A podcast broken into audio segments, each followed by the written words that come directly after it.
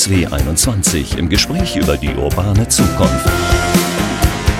Der DSW 21 Podcast mit Michael Westerhoff.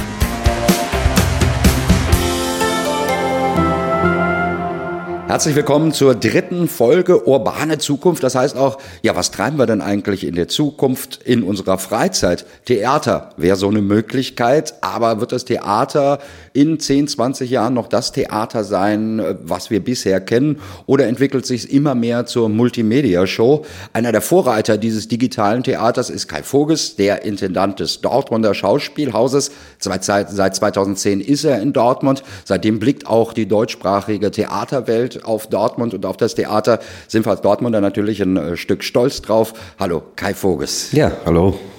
Wir werden gleich über das digitale Theater sprechen. Wir werden über Multimedia möglicherweise Hologramme werden eingesetzt, habe ich jetzt auch schon gelesen. Du hast zudem eine Akademie gegründet, äh, die sowas fördern soll? Genau. Die Akademie für Digitalität und Theater soll hier in Dortmund ja, seine Pforten öffnen. Ähm, wir haben eine Konferenz gemacht, Enjoy Complexity, mit ja, 100 Fachleuten aus äh, der ganzen Republik, Videokünstler, Theatermacher, Programmierer und haben uns gemeinsam Gedanken gemacht, wie sollte so eine Akademie äh, aussehen, was braucht Theater Deutschland, was braucht das Theater der Zukunft. Ähm, was müssen wir uns für Know-how aneignen und wo finden wir einen Ort zum Forschen. Das ist so das Thema der Konferenz gewesen, die wir gemacht haben und ich hoffe, dass die Akademie im Februar ja, seine Pforten öffnet. Mit Borderline hast du auch schon sowas inszeniert, wo man sich nicht mehr ganz sicher ist. Ist das ein Theaterstück? Schaut man da beim Filmdreh zu? Was ist das? Also das wäre so eine Richtung, in die man gehen könnte. Können wir gleich nochmal drüber reden. Am Anfang haben wir immer unsere Google-Stichworte. Das heißt, ich gebe oben den Namen ein und gucke, welche Stichworte zu dem Namen ausgeworfen werden. Kai Voges kommt als erstes. Ja, das ist einleuchtend. Dortmund. Ja, ich mag diese Stadt sehr. Ähm, das ist eine ehrliche Stadt ähm, eine, eine leidenschaftliche Stadt. Ähm, also es sind die Menschen, es sind nicht unbedingt die Bauwerke, die wir hier im Ruhrgebiet stolz vorweisen können. Ähm, es ist ein toller Menschenschlag. Äh, ich merke so, es ist eine Neugierde da, da wir, unser Programm wird angenommen von den Zuschauern. Zwischendurch knallt man eine Tür, da sagt man, das gefällt mir nicht. Und trotzdem kommen die Menschen dann zum zweiten Versuch wieder und sind wieder neugierig. Also das ist wunderbar. Ähm, und ähm, ja, vielleicht ist Dortmund äh, auch eine Stadt, wenn man mal eine negative Seite sieht, die eigentlich viel mehr Selbstbewusstsein haben könnte, als Dortmund hat. Das kann ja Westfalen nicht. Du kommst aus dem Rheinland, bist zumindest in Düsseldorf geboren. Der genau. Rheinländer kann so mehr auf den äh, Hauen, Putz hauen ja. und äh, von sich reden. Ja, das mag sein. Also ich finde, der Dortmunder, dem, der könnte es sich leisten, ein bisschen breitschultriger durch die Welt zu laufen und zu sagen, wir haben hier ein großartiges Opernhaus, ein großartiges äh, Schauspielhaus, einen großartigen Fußballverein, äh, tolle Museen. Wir sind äh, kulturell und was die Freizeit angeht ziemlich gut aufgestellt. Stattdessen ähm, guckt man so mit bisschen gebücktem Blick äh, in anderen Städten und sagt, na, da ist ja irgendwie viel mehr los. Das zweite Google-Stichwort bei dir war Frau. Ich weiß nicht, ob das bei allen äh, so ist, dass äh, die weiblichen Verehrerinnen gucken, ist er verheiratet oder ist er nicht? Oder welchen Grund kann das haben? Äh, ich habe es auch vor kurzem gesehen und habe sehr gelacht. Ich glaube, äh, ja, also Frau, ja. Ähm, ich bin seit zwei Jahren verheiratet und äh, ja, sehr glücklich. Ja, was will man mehr? Drittes Stichwort, Stuttgart. Ja, da hatte ich gerade Premiere gehabt, ähm, das erste Evangelium nach Matthäus, ähm, eine Projektentwicklung ähm, zum Matthäus-Evangelium, äh, eine große Multimedia-Performance-Theatershow äh, mit viel Musik von Paul Wallfisch, auch der ja hier lange Jahre musikalischer Leiter gewesen ist. eigentlich mit der Crew, mit der ich hier in Dortmund die Borderline-Prozession gemacht habe. Ähm, läuft noch bis Juli in Stuttgart, also muss man sich sputen, um es noch zu sehen. Das heißt, ähm, ihr schleppt dann wirklich das ganze Ensemble hier von Dortmund nach äh, Stuttgart, um da was zu spielen? Nein, das war so, dass der Intendant aus Stuttgart mich äh, ansprach und sagte, Kai, äh, das ist so toll, was ihr hier in Dortmund macht. Möchtest du nicht mal für mein Ensemble in Stuttgart auch ein Stück inszenieren? Und dann bin ich für acht Wochen zu ihm nach Stuttgart und habe dann dort gearbeitet. Das vierte Stichwort hast du schon mit abgehakt, das war nämlich Evangelium. Das heißt, äh, ihr habt da irgendwie das Evangelium multimedial dargestellt. Genau, wir haben uns die Frage gestellt, äh, was ist eigentlich so eben ja, die, die Grundlage unserer Zivilisation, des europäischen Gedanken, ist es das Christentum? Und wenn ja, was äh, bedeutet denn eigentlich dieses Christentum? Auf, auf was für Gedanken fußt eigentlich unsere Kultur? Und äh, wir haben uns das Matthäus-Evangelium ja zur Brust genommen und haben es durchgespielt, durchgedacht, äh, diese Sprache, diese Texte nochmal verdeutlicht und diskutiert. Und ähm, es ist schon aufregend, weil es werden Texte gesprochen, äh, die haben wir alle, das, das Vaterunser, ähm, die Bergpredigt, das kennen wir alle, können wir auswendig mitsprechen und trotzdem in einem neuen Kontext, der außerhalb von einer Kirche stattfindet, auf einmal solche Texte zu hören, schafft so einen neuen Raum, um diese Texte nochmal zu befragen und sagen, was machen wir denn da so automatisiert, das Vaterunser sprechen und hoffe, dass wir da so neue Denkräume kreiert haben durch. Ja, das, äh, das ist ja eigentlich ein ganz gutes Stichwort. Ihr nehmt alte Texte, habe ich hier auch schon gesehen, oder Originaltexte und bringt die in einen neuen Zusammenhang? Oder wie darf ich das verstehen? Naja, das, das Theater ist ja eine äh, wunderbare Kunst, eine äh, besondere Kunst. Na, vielleicht ist ja jede Kunst besonders, aber die Theaterkunst ist eine Live-Kunst. Die findet immer äh, in der Gegenwart statt. Man kann äh, Theater im Fernsehen sich anzugucken, das ist meistens sehr langweilig. Äh, Film, das kann man dann zehn Jahre später noch gucken. Äh, Literatur holt man sich aus dem Bücherregal und Architektur, die steht dann da über ähm, viele Jahre, vielleicht sogar Jahrhunderte. Ähm, das Theater findet nur statt im Augenblick und ist danach weg. Also wer es nicht gesehen hat, der, ähm, der war nicht dabei. Und wenn es dann die nächste Vorstellung gibt, dann findet das wieder nur in diesem Augenblick statt. Und diese Gegenwärtigkeit dieser Kunst ähm, fordert, dass ähm, diese Menschen mit ihrem Lebenserfahrung aus der Zeit mit den Spielern, Performern, Schauspielern, Darstellern ähm, auf der Bühne Zeit teilen und Gegenwart reflektieren. Und so ähm, haben wir uns hier in Dortmund zur Aufgabe gemacht, ein äh, oder den Wunsch gehabt, wir wollen relevantes Theater für die Gegenwart machen. Was sind die Themen der Gegenwart und ähm, was, was betrifft die Stadt, was äh, betrifft Deutschland, Europa, ähm, die Welt, was sind die Themen, die wir diskutieren wollen. Und dann heißt es eben nicht nur in der Gegenwart sein und ähm, und dann die Schlagzeilen des Tages zu lesen, sondern auch zurückzugucken in die ähm, Literatur, in die Kulturgeschichte und sagen, was sind eigentlich die Denker und Vordenker gewesen, die sich mit ähnlichen Problemen, Fragestellungen ähm, beschäftigt haben und dann stellen wir die Altzeit und die Gegenwart so gegenüber im Augenblick. Aber ihr macht auch die neue Zeit. Ihr wart relativ früh dran ähm, nach der Präsidentenwahl in den USA, indem ihr ein Trump-Stück gemacht habt. Oder auch bei dieser Borderline-Prozession, äh, die ich gerade schon mal zitiert habe. Da sind dann immer aktuelle Sachen eingelaufen in die Texte, äh, aktuelle Ereignisse, die gerade eigentlich erst passiert waren. Genau. Ähm bei der Borderline-Prozession kommt genau das äh, zum Tragen, was ich gerade meinte. Wir haben alte Texte aus der Romantik ähm, und dann stellen wir diese Texte ins Verhältnis zu tagespolitischen Ereignissen. Und da äh, ich Live-Regie geführt habe bei jeder Vorstellung, das heißt, ich war live vor Ort, konnte eingreifen, konnte neue Impulse setzen. Der Dramaturg hat Live-Texte geschrieben. Wir haben vor jeder Vorstellung neue Sachen aufgenommen. Ähm, und so konnten wir immer tagesaktuell ähm, diesen, dieses Stück, was wir gemacht haben, neu lesen, neu kreieren. Äh, Trump das war äh, ja aus einer Erschütterung heraus entstanden, dass wir am Tag nach der Wahl in Amerika, wo alle irgendwie konsterniert waren, sagen, wie konnte denn so etwas passieren? Das hätte doch keiner für möglich gehalten.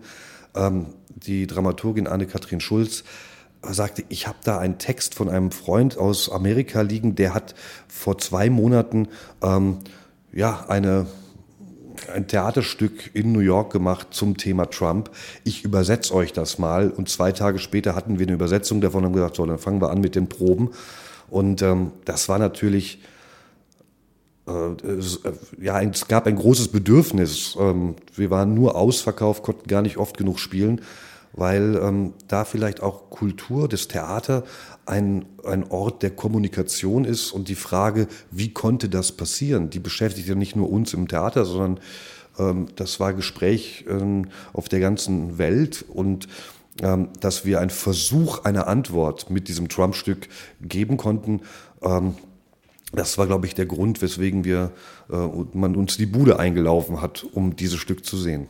Das war auch ein etwas anderes Stück, ähm, also nicht das typische, was wir vom Theater kennen, in die Reihe setzen und mal gucken, was sie da vorne machen. Du stehst mitten zwischen den Schauspielern, zwischendurch werden Hotdogs und äh, Popcorn verteilt. Also das war ein ganz anderes Theatererlebnis. War das Absicht oder passte das einfach zum Stück? Ja, der Regisseur Markus Lobbes hat äh, so ein bisschen das Bild genommen, when the party is over, äh, nach der Wahlparty, die Stehtische sind noch da ähm, und äh, ja, die Wahlparty ist vorbei und jetzt fragt man sich, wie konnte es dabei kommen? Und man war so Teil ähm, eines äh, Wahlparty-Besucher-Publikums und ähm, man stand da und hat eigentlich den äh, Schauspielern beim Care aus zugucken müssen, die diese Wahlparty abgebaut haben und sagten, jetzt geht's los. Und äh, das Wunderbare, äh, was ich beim Theater finde, ist, es ist eben nicht die eine Antwort, so geht Theater, das ist Theater und alles andere nicht. Ähm, der Guckkasten, diese Bühne, man sitzt drin, dann geht der Vorhang auf und dann gucken wir in so einen Kasten rein, der die Welt bedeuten soll. Das ist eine Variante, aber ähm, wir fragen uns immer wieder, was ist noch Theater? Das kann äh, sowohl von der Bestuhlung abhängen, dass man drumrum sitzt und von verschiedenen Perspektiven aufs Theater guckt. Das kann sein, dass wir ähm, zwischen den Schauspielern spielen. Das kann aber auch sein, dass wir den Ort des Theaters auch verlassen und rausgehen ähm, wie in die Nordstadt, da haben wir Crash Test Nordstadt gespielt, auf den Straßen, in irgendwelchen Wohnungen, ähm, an äh, merkwürdigen Hinterhöfen, wo die Zuschauer ähm, Teil eines, ja, äh, einer, einer Schnitzeljagd fast waren. Wir haben äh, ein Theaterstück hier gehabt von Anna Kapok. Ähm, das war ein Jump-and-Run-Theaterspiel. Da ging man durch die die Fluren und Katakomben des Theaters. Ähm, und wir haben auch Theater stattfinden lassen in den sozialen Netzwerken und haben ähm, Geschichten erzählt, auf der, die wir hier im Theater kreieren für ein Theaterstück und haben eigentlich schon die Geschichten vorab über soziale Netzwerke erzählt. Also ich glaube, der Raum äh, des Theaters, den gilt es immer wieder neu zu befragen und das kann virtuelle Räume sein, das können Stadträume sein, das können ähm, ja, avantgardistische Räume sein oder vielleicht ganz klassische Theaterräume. Das wäre nämlich meine Anschlussfrage gewesen. Da blicken wir ja schon ein bisschen in die Zukunft. Haben wir in 20 Jahren dieses klassische Theater, dieses Guckgastentheater, was du sagst, noch? Oder werden wir, äh, müsst ihr einfach an andere Orte gehen, auch um Leute zu erreichen? Ja, ich glaube, es wird äh, in 20 Jahren weiterhin viele Varianten von Theater geben. Und dieses Theatergebäude im Herzen der Stadt, äh, das ist für die Gesellschaft sehr, sehr wichtig, glaube ich. Da muss man sich vielleicht die Frage stellen, was will Theater? Was für eine Funktion hat Theater?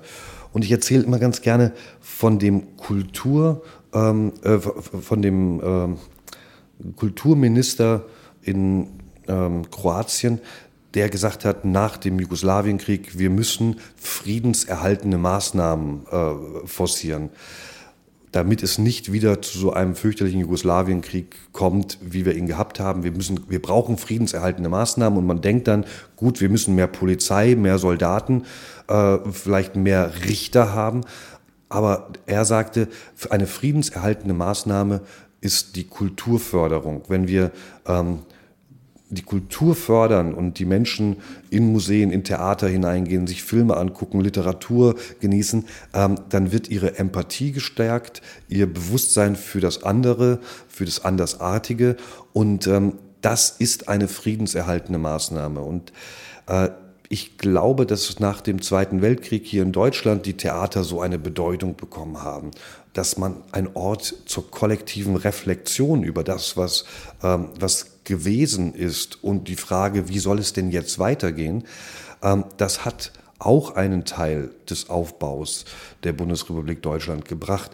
Und wir müssen als Theater heute diesen Ort äh, ja, pflegen und hegen im Zentrum der Stadt, weil hier kann diskutiert werden, wie geht Gesellschaft jetzt, wie geht Gesellschaft von morgen, ähm, weil das ist konfessionslos, das ist parteilos ähm, und es ist, äh, es hat die Freiheit der Kunst, wo man Perspektiven äh, verstellen kann. Und hier kann man äh, sich in die Perspektive ähm, des linken Revolutionärs, des rechten äh, Faschisten äh, hineingucken, hineindenken, hineinfühlen, um vielleicht daraus ähm, eine eigene Position abzuleiten.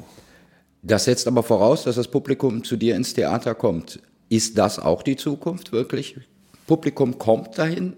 Oder werden wir irgendwelche Netflix-Lösungen haben? Ja, ähm, auch das. Ich glaube nicht, dass wir ähm, Theater weitermachen können wie seit 30 Jahren und das bleibt so konstant. Das geht eben auch nicht, weil das Theater eine gegenwärtige Kunst ist, die sich permanent verändert. Und wenn man in die Theatergeschichte hineinguckt, äh, hat dieses Theater so viele Verwandlungen mitgenommen. Also ähm, und das, was wir in den letzten acht Jahren hier in Dortmund gemacht haben, das ist ja die permanente Suche, wie geht das Theater der Gegenwart und der Zukunft. Ähm, ich glaube aber, dass das Theater äh, so schnell nicht kaputt zu kriegen ist. Da kam das Radio und man sagte, das äh, ja. Theater geht jetzt kaputt. Dann kam der Fernseher, sagte, jetzt will ja keiner mehr Theater gucken. Der Film kam, keiner will mehr Theater gucken. Die Theater sind bestehen geblieben. Es gibt das Internet, um Gottes Willen, jetzt will doch gar keiner mehr Theater gucken. Und trotzdem ähm, lieben es die Menschen, live mit anderen Gegenwart zu teilen. Und das, äh, das wird nicht verschwinden. Glaubst du denn, dass du mehr Leute erreichen könntest oder auch erreichen willst durch andere Verbreitungsplattformen? Das heißt, die, die möglicherweise nicht in der Lage sind, weil alleinerziehend, vielleicht etwas älter, können nicht zu dir kommen. Äh, kannst du denen etwas liefern auf ihren heimischen Bildschirm oder sagst du, funktioniert nicht mit Theater?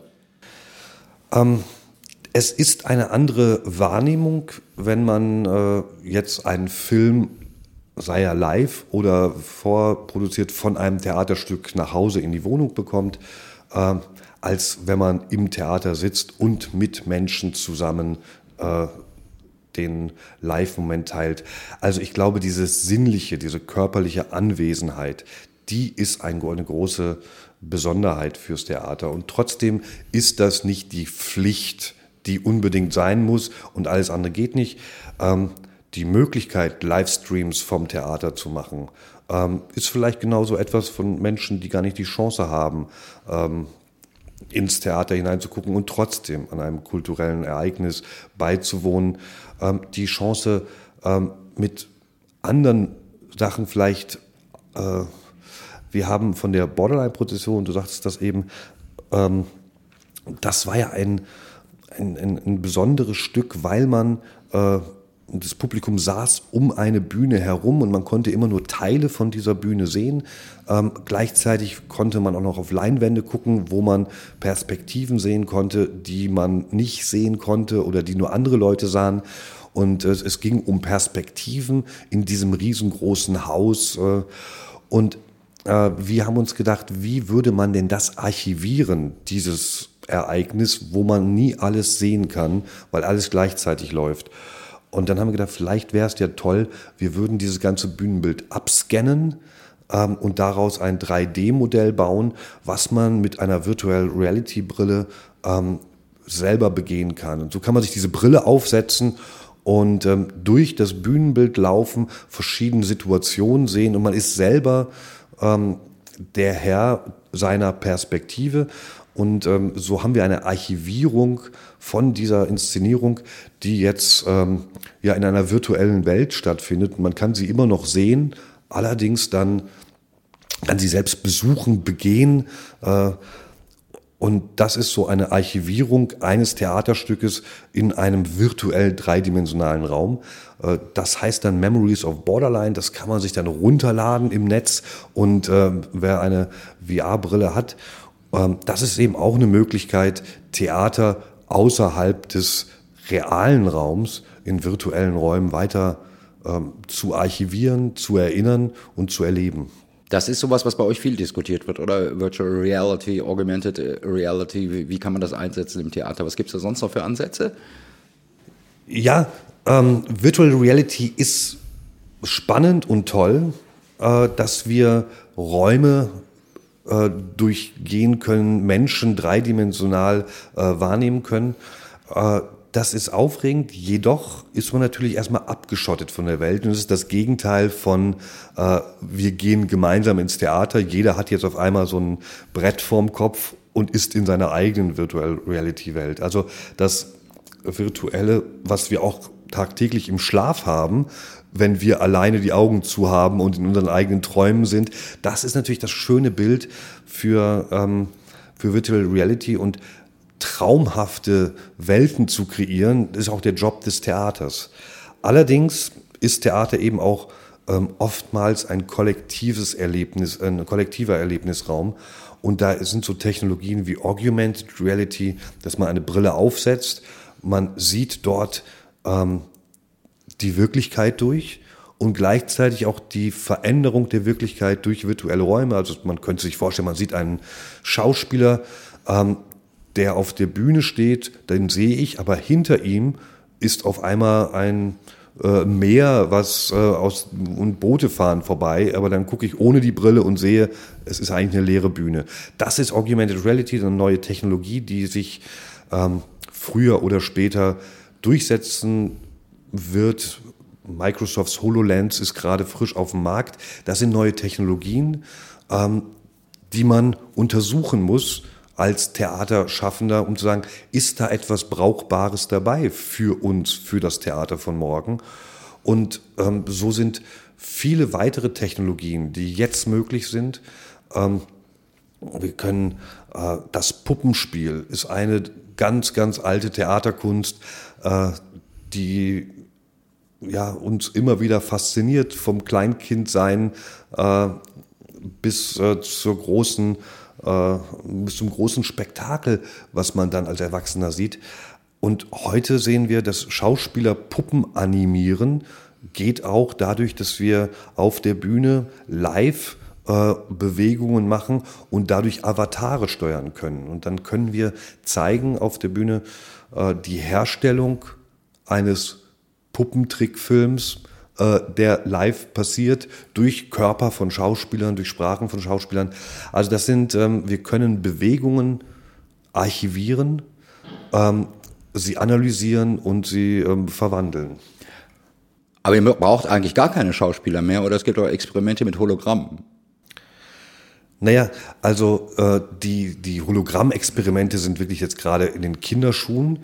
Ähm, zurzeit ist in San Francisco ein Prototyp ent, wird da entwickelt, der von einem äh, Porsche-Motor angetrieben wird und dann kommt ein kleines Männchen dabei heraus, was äh, 20 Zentimeter groß ist. Äh, das ist noch nicht bühnenwirksam und extrem laut fürs Theater. Da brauchen wir noch einige Jahre für, damit äh, Hologramme erscheinen können. Das ist dann spektakulär. Äh, und trotzdem ist der Inhalt äh, der dann da erscheint, ja auch menschgemacht. Also wenn ein Mensch dann da erscheint, dann brauchen wir den Schauspieler, damit der Mensch dann wenigstens äh, digitalisiert werden kann. Das heißt aber, ihr müsst auch mehr nach Informatikern als nach Schauspielern im Moment suchen. Ähm, ja, genau das ist aber auch das Thema, für ähm, weswegen ich die Notwendigkeit äh, spürte, diese Akademie zu gründen.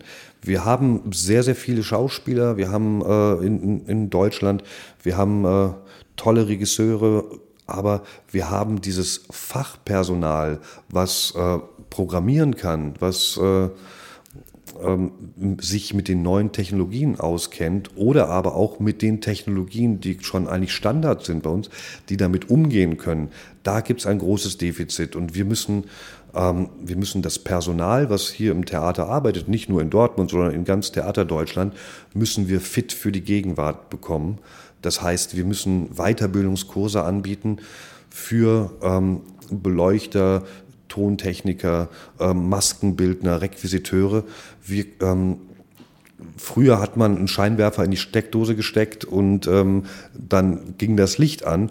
Heute steckt man erstmal ähm, äh, in die Computer hinein, um dann daraus hin äh, die Position des Scheinwerfers zu ähm, bestimmen, um Farbtemperaturen ein. Und es sind riesige Rechen, also man muss eigentlich fast ein Programmierer sein, um eine Lichtshow ähm, im Theater zu organisieren. Ähm, ich habe angefangen vor 20 Jahren im Theater, da haben wir noch mit Senkelbändern ähm, unsere, unsere Shows gefahren. Heute gibt es überhaupt gar keinen, ähm, alles, alles äh, digital, wie wir den Ton mischen, wie er archiviert wird. Ähm, also die Digitalisierung ist in die Theaterwelt eingetreten.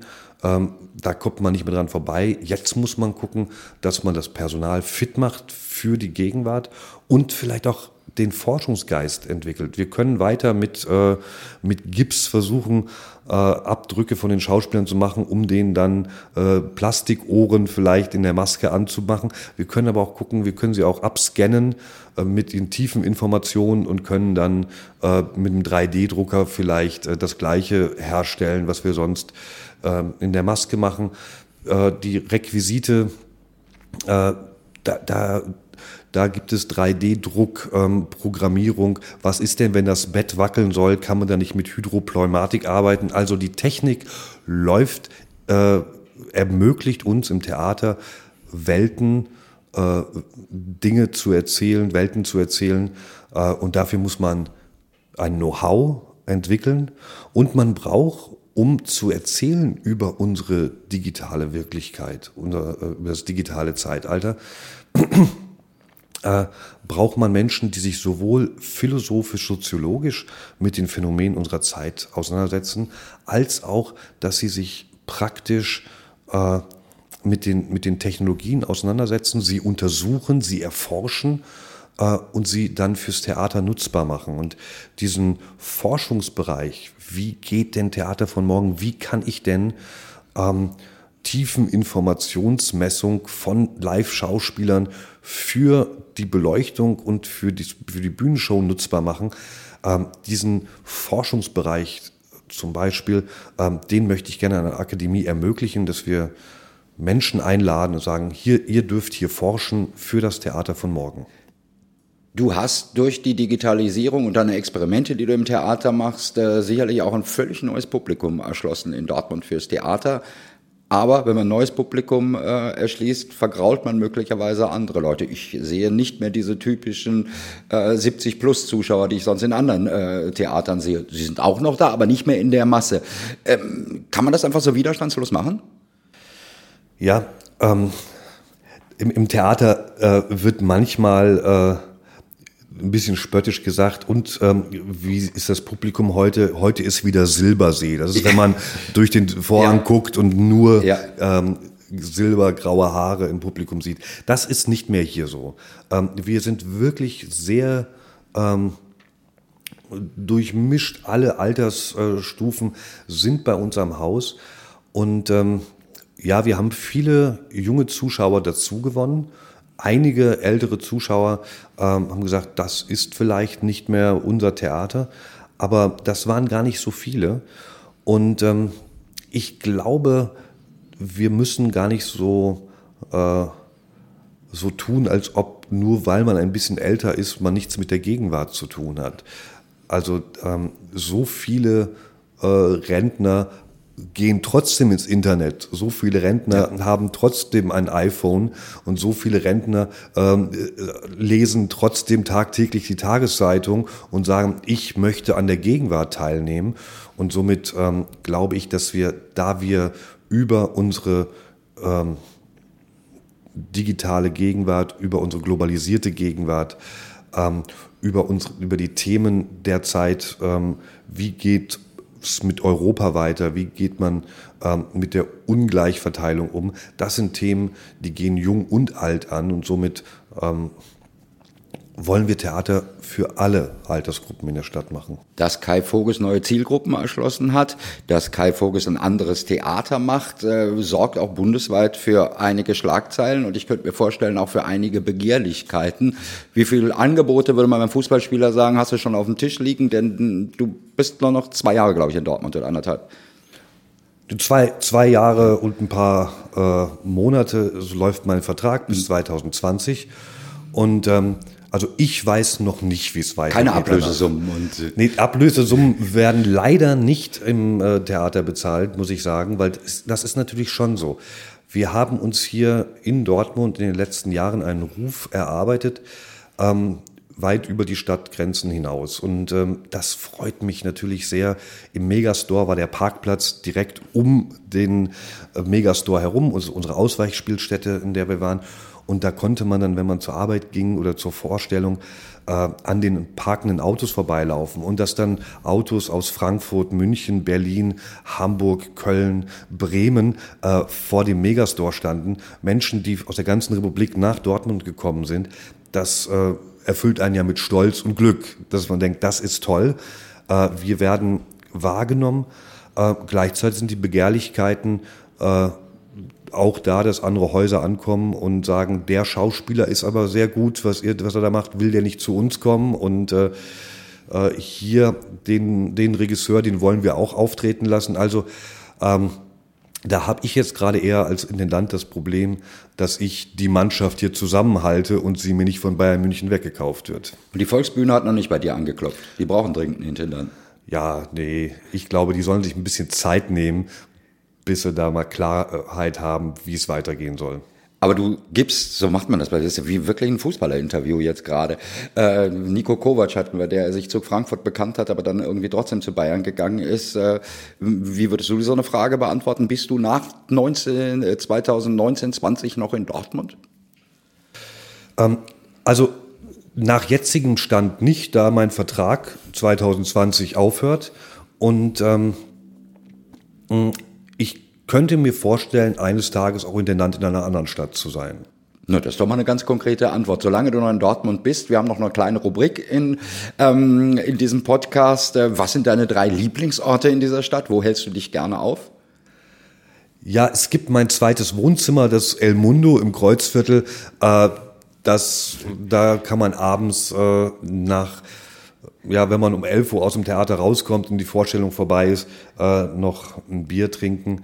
Ähm, der Westpark ist bei mir um die Ecke und ich finde das einen so fantastischen Ort, wenn der ersten Sonnenstrahl kommt und äh, alle ähm, ein solches Spektrum an Menschen, was Dortmund eigentlich hat. Äh, vom, vom Punk über eine türkische Großfamilie, über ähm, ja, die Sparkassenangestellten äh, sitzen sie alle auf kleinen Decken und grillen und man hat ein großes Volksfest von allen Kulturen und ähm, gesellschaftlichen Teilen. Also das, äh, es lohnt sich im Sommer äh, in den Westpark zu gehen, um zu schauen. Ja, und der dritte Ort ist natürlich das Theater, das Schauspielhaus. Ähm, der Megastore war lange Zeit wirklich ein Ort, äh, den ich so geliebt und gehasst habe zugleich. Geliebt über ähm, die, die Möglichkeiten, die wir gehabt haben und gehasst über diese Diva, wo es dann reinregnet und wo es viel zu kalt ist und viel zu warm ist. Äh, jetzt ist es das Schauspielhaus. Äh, endlich sind wir wieder da. Zwei Jahre lang mussten wir hier raus und ähm, wir merken, dass das, äh, das hat hier im Koma gelegen, zwei Jahre dieses Schauspielhaus und wir haben es wieder wach geküsst, aber so richtig wach ist es noch nicht. Wir merken noch so, die Bauarbeiten links und rechts finden noch statt und ähm, die, die alte Mutter äh, Schauspielhaus, ähm, die, da müssen wir jetzt richtig weiterarbeiten, ähm, dass die wieder leuchtet, wie sie auch vor zweieinhalb Jahren geleuchtet hat. Jetzt haben wir eine gute halbe Stunde geredet über Bildeffekte, über Hologramme, über bunte Bilder auf der Bühne, wie sie bei dir stattfinden. Also Multimedia-Show, da rasselt es, da gibt's Musik und da gibt's ein Blitzlichtgewitter. Ja, ist schwierig in so einem Audiopodcast. Also insofern kann ich nur jedem empfehlen, einfach ins Theater gehen. Man muss sich das mal angesehen haben, was Kai Fokus macht. Äh, hat auch so ein bisschen Vorbildcharakter. Gucken schon Leute bei dir ab? Ähm, also was schön ist, äh, ist, dass die äh, Kollegen aus anderen Häusern äh, zwischendurch hier anrufen und fragen, sag mal, wie habt ihr das denn hingekriegt? Also könnt ihr uns ein bisschen äh, von eurem Know-how abgeben? Auch das ist wiederum ein Grund, weswegen wir sagen, äh, die Akademie für Digitalität und Theater muss hier nach Dortmund. Hier ähm, sind Menschen, die seit Jahren forschen, die seit Jahren ein Know-how entwickeln und äh, ein Know-how für äh, Theater Deutschland, was wir auch gerne weitergeben und verbreiten, dass das Theater nach wie vor eine relevante Gegenwartkunst bleibt und dass dann nicht das eintritt, was du eben meintest, dass man vielleicht in 10, 20 Jahren feststellt und sagt, das ist da so eine alte Kunstgattung, die hat uns doch nichts mehr zu sagen, wofür brauchen wir das noch? Schönes Schlusswort. Herzlichen Dank, Kai Voges, für dieses wunderbare Gespräch über das Theater der Zukunft hier im DSW 21 Podcast. Wir reden über die urbane Zukunft. Es gibt auch andere Folgen, da geht es zum Beispiel um E-Mobilität. Hören Sie gerne mal rein. Herzlichen Dank, Kai Voges. Und am Ende muss ich nur sagen, warum wir uns duzen, weil wir uns nämlich aus der Kneipe kennen, über die er gerade gesprochen hat. Ja, ich danke auch fürs Gespräch.